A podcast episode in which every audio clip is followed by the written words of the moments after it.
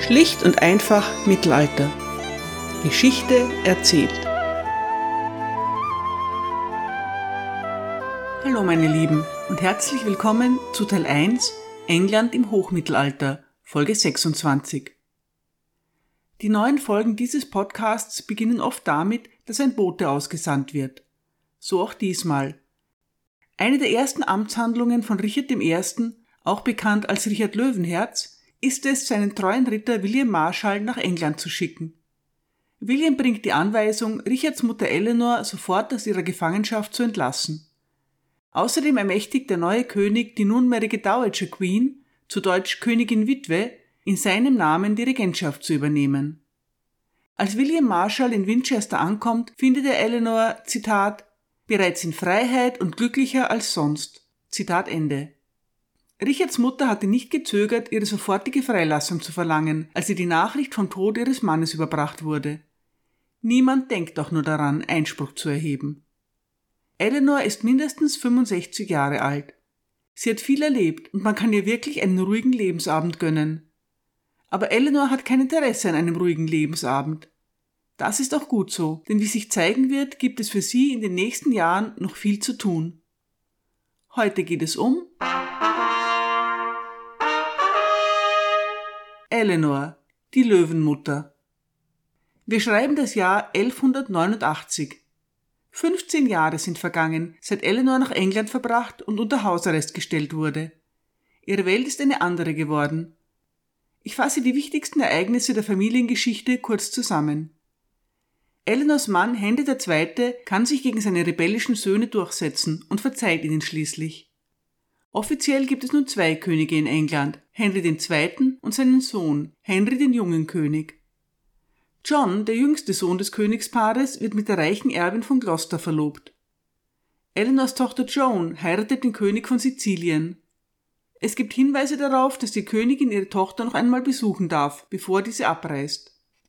Im Jahr darauf gibt es wieder eine Hochzeit. Die nach ihrer Mutter benannte Eleanor heiratet den König von Kastilien und Toledo. Bald darauf stirbt Eleanors erster Ehemann, der französische König Louis VII.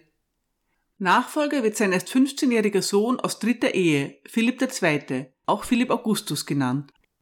Im Jahr 1183 hat Eleanors Sohn, Henry der junge König, neuerlich einen ernsten Konflikt mit seinem Vater. Dann aber erkrankt er schwer und verstirbt im Alter von nur 28 Jahren. Angeblich lässt der junge Henry seinem Vater auf dem Totenbett ausrichten, dass dieser seiner Mutter verzeihen möge. Eleanor zu verzeihen schafft König Henry nicht, aber die letzte Bitte seines Sohnes bleibt nicht völlig ungehört. Henry der junge König war mit einer Halbschwester des französischen Königs verheiratet. Dieser fordert nun die angebliche Mitgift seiner Schwester zurück, darunter auch ausgedehnte Ländereien in der Normandie. Der drohende Konflikt führt dazu, dass Eleanors Hausarrest unterbrochen wird. Sie reist für mehrere Monate in die Normandie, um die Sache zu klären. Von da an ist die Gefangenschaft der Königin nicht mehr so streng, aber Henry traut ihr nicht und behält sie immer im Auge. Drei Jahre später verstirbt ein weiterer Sohn von Eleanor und Henry. Geoffrey, der Fürst der Bretagne, wird nur 27 Jahre alt. Einige Monate später wird posthum sein Sohn Arthur geboren. Im Juni oder Juli 1189 stirbt Eleanors Tochter Mathilda, die mit Heinrich dem Löwen, dem Herzog von Sachsen und Bayern, verheiratet war. Und dann verstirbt am 6. Juli auch noch ihr Mann, König Henry II. Sein Nachfolger wird der ältere seiner beiden noch lebenden Söhne, Eleanors Liebling Richard. Und damit sind wir wieder dort, wo diese Folge begonnen hat, bei Eleanors Regentschaft in England. Als Eleanors Gefangenschaft endet, sind noch sechs ihrer insgesamt zehn Kinder am Leben.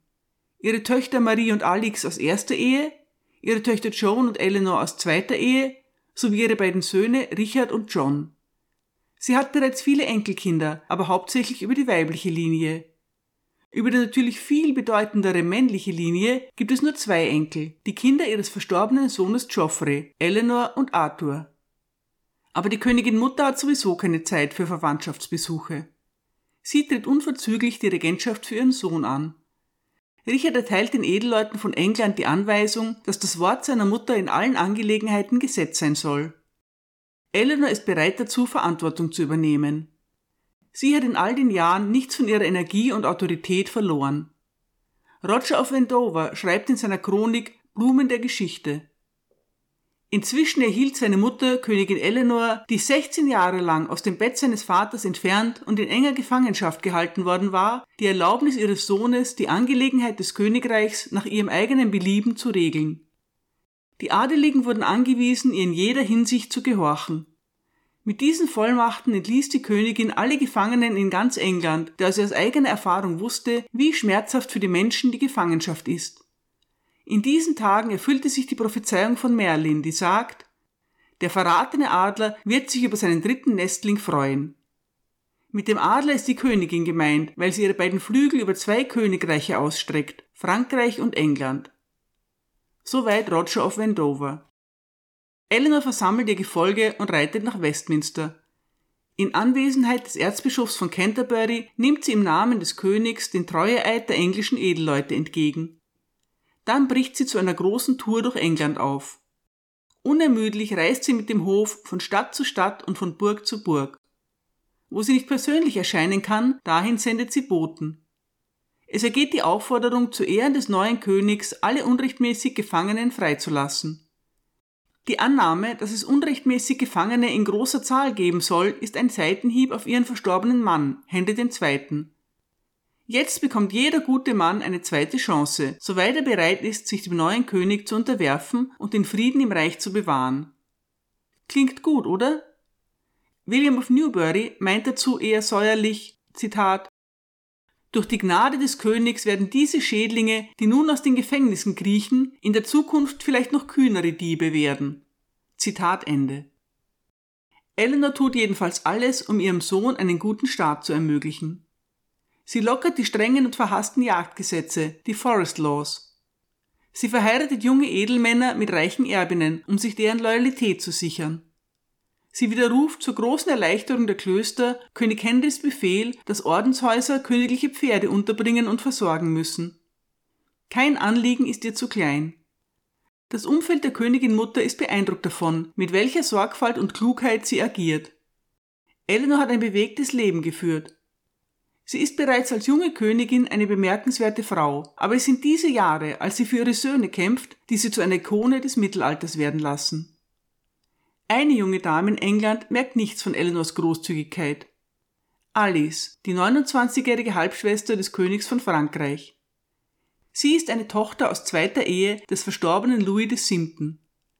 Alice lebt seit über 20 Jahren in England. Ebenso lange ist sie König Richards Verlobte. Obwohl Philipp Augustus es ständig einfordert, ist keine Hochzeit in Sicht. König Henry hat die Eheschließung immer wieder verhindert. Selbst als ihm der Papst mit einem Interdikt droht, lenkt er nicht ein. Die Gerüchteküche brodelt seit vielen Jahren. Angeblich hat König Henry die Verlobte seines Sohnes zu seiner Geliebten gemacht. Auch ein Kind soll aus dieser Beziehung hervorgegangen sein. Solche skandalösen Geschichten sind immer mit Vorsicht zu genießen, aber in diesem Fall spricht alles dafür, dass tatsächlich etwas dran ist. Was für einen Grund hat Eleanor sonst, so strikt gegen diese Ehe zu sein? Alice ist die perfekte Wahl für Richard. Ihre Schwester Margaret war mit Richards Bruder Henry dem jungen König verheiratet. Die Brautleute sind 32 und 29 Jahre alt. Worauf noch warten? Richard hat zu diesem Zeitpunkt bereits beschlossen, so bald wie möglich auf Kreuzfahrt zu gehen. Er hat mit dem französischen König vereinbart, Alice gleich nach seiner Rückkehr aus dem Heiligen Land endlich zu heiraten. Abwarten, denkt sich Eleanor. Sie sorgt dafür, dass die französische Prinzessin sicher verwahrt in Winchester verbleibt. Anfang September kommt Richard endlich nach England. Mit großem Prunk wird seine Krönung gefeiert. Auch Eleanors jüngster Sohn, der 22-jährige John, ist zur Feier des großen Ereignisses angereist. Die beiden Brüder stehen nicht in gutem Einvernehmen. Richard traut John nicht. John war der erklärte Liebling seines Vaters und immer auf dessen Seite. Richard ist nicht besonders interessiert an seinem neuen Reich. Er hat nur eines im Kopf, seinen Kreuzzug. Er kennt England kaum und spricht auch die Sprache nicht. Wichtig ist ihm eigentlich nur die Staatskasse, denn er hat Schulden beim König von Frankreich und sein Feldzug ins Heilige Land ist noch lange nicht ausfinanziert. Richard hat nicht vor, lange in England zu bleiben. Er ernennt zwei Verwalter für sein Reich, einen für den Norden und einen für den Süden. Obwohl Eleanor nicht offiziell zur Regentin ernannt wird, ist jedem klar, dass die Verwalter sich ihrer Autorität zu unterwerfen haben. Richard überträgt seiner Mutter auch vorübergehend seine Befugnisse als Graf von Poitou und Herzog von Aquitanien. Die delegiert sie allerdings an ihren Enkel Otto von Braunschweig. Otto, der Sohn ihrer verstorbenen Tochter Mathilda, ist in England aufgewachsen. Richard und Eleanor schätzen ihn sehr. Zu Recht, wie sich herausstellt. 20 Jahre später wird Otto von Braunschweig als Otto IV. zum deutschen Kaiser gekrönt.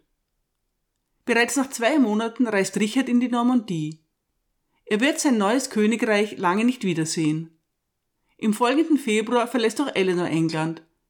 Sie wird von ihrem Sohn John und einigen geistlichen Würdenträgern begleitet. Auch die arme Alice hat sie mitgebracht. Sie wird von nun an nicht mehr in Winchester, sondern in Rouen untergebracht. Zu sagen, dass Richards ewige Braut dort gefangen gehalten wird, wäre auch nicht falsch. Richard beruft den Familienrat ein. John erhält keinen Anteil an der Regentschaft. Richard hat der lukrativen Ehe seines kleinen Bruders mit der Erbin von Gloucester zugestimmt. Außerdem hat er John auch noch einige weitere einträgliche Ländereien überlassen. Vielleicht fürchtet er nun, dass John damit etwas zu mächtig werden könnte. Er lässt ihn unter Eid schwören, dass er drei Jahre lang keinen Fuß nach England setzen wird. Das gefällt Eleanor gar nicht. Sie findet diese Maßnahme übertrieben und überredet Richard dazu, seinen Bruder von seinem Eid zu entbinden. Das wird ihr noch viel Ärger einbringen. Eleanor macht sich Sorgen darüber, dass die Nachfolge in Richards großem Reich nicht geregelt ist. Den besten Anspruch hat Arthur, der Sohn des verstorbenen Herzogs Geoffrey, Eleanors viertem Sohn. Aber Arthur ist erst drei Jahre alt und wächst unter der Aufsicht seiner Mutter Constance in der Bretagne auf. Constance ist dem Plantagenets nicht gewogen und in diesem Sinn erzieht sie auch ihren Sohn. Die Alternative zu Arthur stellt der unzuverlässige John dar, auch er ist ein eher suboptimaler Kandidat. Nein, es ist schon besser, wenn Richard selbst für Nachwuchs sorgt. Er muss dringend heiraten. Aber nicht die abgelegte Geliebte seines eigenen Vaters, die unsägliche Alice. Eleanor sieht sich nach Alternativen um und ihr Blick fällt auf das kleine Königreich Navarra. Eine spanische Chronik berichtet, als Eleanor erfuhr, dass ihr Sohn bei seiner Rückkehr die Schwester des Königs von Frankreich heiraten würde, war sie sehr traurig, denn sie mochte die französische Abstammung nicht. Sie überlegte, wie es möglich sein könnte, diese Verlobung aufzulösen und erkundigte sich, wo sie für ihren Sohn eine Frau finden könne. Ihr wurde zugesagt, dass der König von Navarra zwei Schwestern hatte und dass sie wahrscheinlich eine davon für ihren Sohn bekommen könnte. Als die Königin dies hörte, bat sie den König von Navarra, eine seiner Schwestern zur Heirat mit dem König nach England zu schicken. Der König freute sich, als er diese Nachricht hörte, und bereitete die ältere Schwester, die Berengaria hieß, vor. Zitat Ende. Wir mögen den Kopf darüber schütteln, wie königliche Bräute vorbereitet, sozusagen wie eine Katalogbestellung versandfertig gemacht werden. Aber Eleanor ist sehr angetan und auch Richard ist einverstanden. Allerdings muss die delikate Angelegenheit zunächst noch vor dem französischen König geheim gehalten werden. Der soll lieber erst nach dem Kreuzzug davon erfahren, dass seine Schwester abserviert wurde. Richard bricht zu seiner großen Mission, dem dritten Kreuzzug auf. Eleanor schickt John nach England, wo er alles im Auge behalten soll. Sie selbst reist zunächst einmal nach Bordeaux.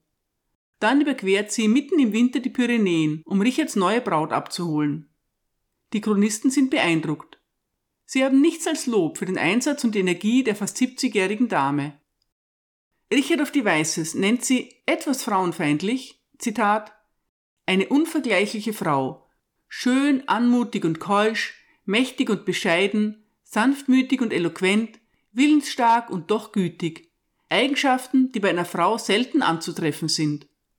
Sie war immer noch unermüdlich für jedes Unternehmen, obwohl in Jahren ziemlich fortgeschritten, und rief durch ihre Ausdauer Verwunderung hervor. Zitat Ende. In Navarra wird Eleanor freudig empfangen. König Sancho hält ihr zu Ehren ein festliches Bankett ab. Über Berengaria selbst ist nicht viel bekannt, aber Eleanor scheint mit ihrer neuen Schwiegertochter ins B zufrieden zu sein. Schon bald machen sich die beiden Damen mit ihrem Tross auf den Weg, um Richard in Sizilien zu treffen. In Sizilien gibt es mannigfaltige Schwierigkeiten für Richard, auf die ich hier nicht näher eingehen werde. Außerdem bleibt dem französischen König natürlich nicht verborgen, dass es sich bei der angereisten Braut nicht um seine Schwester Alice handelt. Auch das führt zu ernsten Auseinandersetzungen. Eleanor aber hat Grund zur Freude, denn sie sieht nach 14 Jahren ihre Tochter Joan, die Witwe des Königs von Sizilien, wieder. Aus England kommen beunruhigende Nachrichten. John ist mit seiner Aufgabe überfordert. Er scheint die Kontrolle über Richards machthungrigen Chancellor William Longchamp zu verlieren. Eleanor lässt die Kreuzfahrer ziehen und macht sich auf den Rückweg. Als sie Rouen erreicht, schickt sie den Erzbischof von Rouen, Walter of Coutances, nach England, um John zu unterstützen. Mit Hilfe von Walter of Coutances kann sich John schließlich gegen den Chancellor durchsetzen. Sein Erfolg erweist sich aber als zweischneidiges Schwert. John zeigt nun zunehmend selbst Ambitionen auf die Krone seines Bruders. Er errichtet seinen eigenen Hof und eigene Gerichtshöfe. William Longchamp muss aus England fliehen. Er ist aber immer noch der vom König eingesetzte Chancellor. Nur der König kann ihm dieses Amt wieder nehmen. Longchamp, der auch Bischof von Ely ist, verlangt ein Treffen mit Eleanor, aber diese lehnt ab. Daraufhin beklagt er sich beim Papst. Der Papst sendet zwei Kardinäle zu Eleanor, die in der Sache vermitteln sollen. Eleanor verweigert den päpstlichen Legaten die Einreise in die Normandie. Bei Gisors wird ihnen vor der Nase die Zugbrücke hochgezogen. Die Kardinäle schäumen vor Wut und drohen mit Exkommunikation. Eleanor zeigt sich gänzlich unbeeindruckt. Dann kehrt plötzlich der französische König Philipp Augustus zurück. Er hat den Kreuzzug vorzeitig verlassen und droht nun damit, in der Normandie einzufallen. Eleanor muss mit Schrecken feststellen, dass das große Reich ihres geliebten Sohnes Richard auf einmal von allen Seiten bedroht ist. Sie schreitet zur Tat. Zunächst lässt sie alle Burgen und Befestigungen an den Grenzen verstärken. Dann kommt eine neue alarmierende Nachricht. Philipp Augustus hat John angeboten, ihm Richards französische Ländereien zu übertragen, wenn er seine Schwester Alice heiratet und ihm Gisors übergibt. John ist zwar schon verheiratet, aber trotzdem geneigt, auf das Angebot einzugehen. Eleanor reist sofort nach England und wäscht ihrem Jüngsten gehörig den Kopf. Dann sorgt sie mit Hilfe der Barone dafür, dass er nicht über den Kanal kommt. Daraufhin zieht sich John beleidigt in eine seiner Burgen zurück. Eleanor ist klar, dass die Gefahr damit noch nicht gebannt ist. Verzweifelt sendet sie eine Nachricht nach der anderen an Richard, in denen sie ihn dringlich auffordert, zurückzukehren. Richard antwortet mit euphorischen Schilderungen seiner Heldentaten in Outremer. Kein Wunder, dass das Gerücht aufkommt, er wolle König von Jerusalem werden und für immer im heiligen Land bleiben. Mit großer Erleichterung erfährt Eleanor im Herbst, dass Richard seine Frau Berengaria und seine Schwester Joan an Bord eines Schiffes Richtung Heimat gebracht hat. Auch er selbst wird sich nun auf den Weg machen. Im November landen Berengaria und Joan im Brindisi. Richard selbst soll in Corfu Station machen. Dann hört man nichts mehr. Die Tage und Wochen vergehen. Keine Nachricht. Die Weihnachtstage verbringt Eleanor in quälender Ungewissheit. Und dann bringt ihr der Erzbischof von Rouen die Kopie eines Briefes, die der deutsche Kaiser an Philipp Augustus gesandt hatte.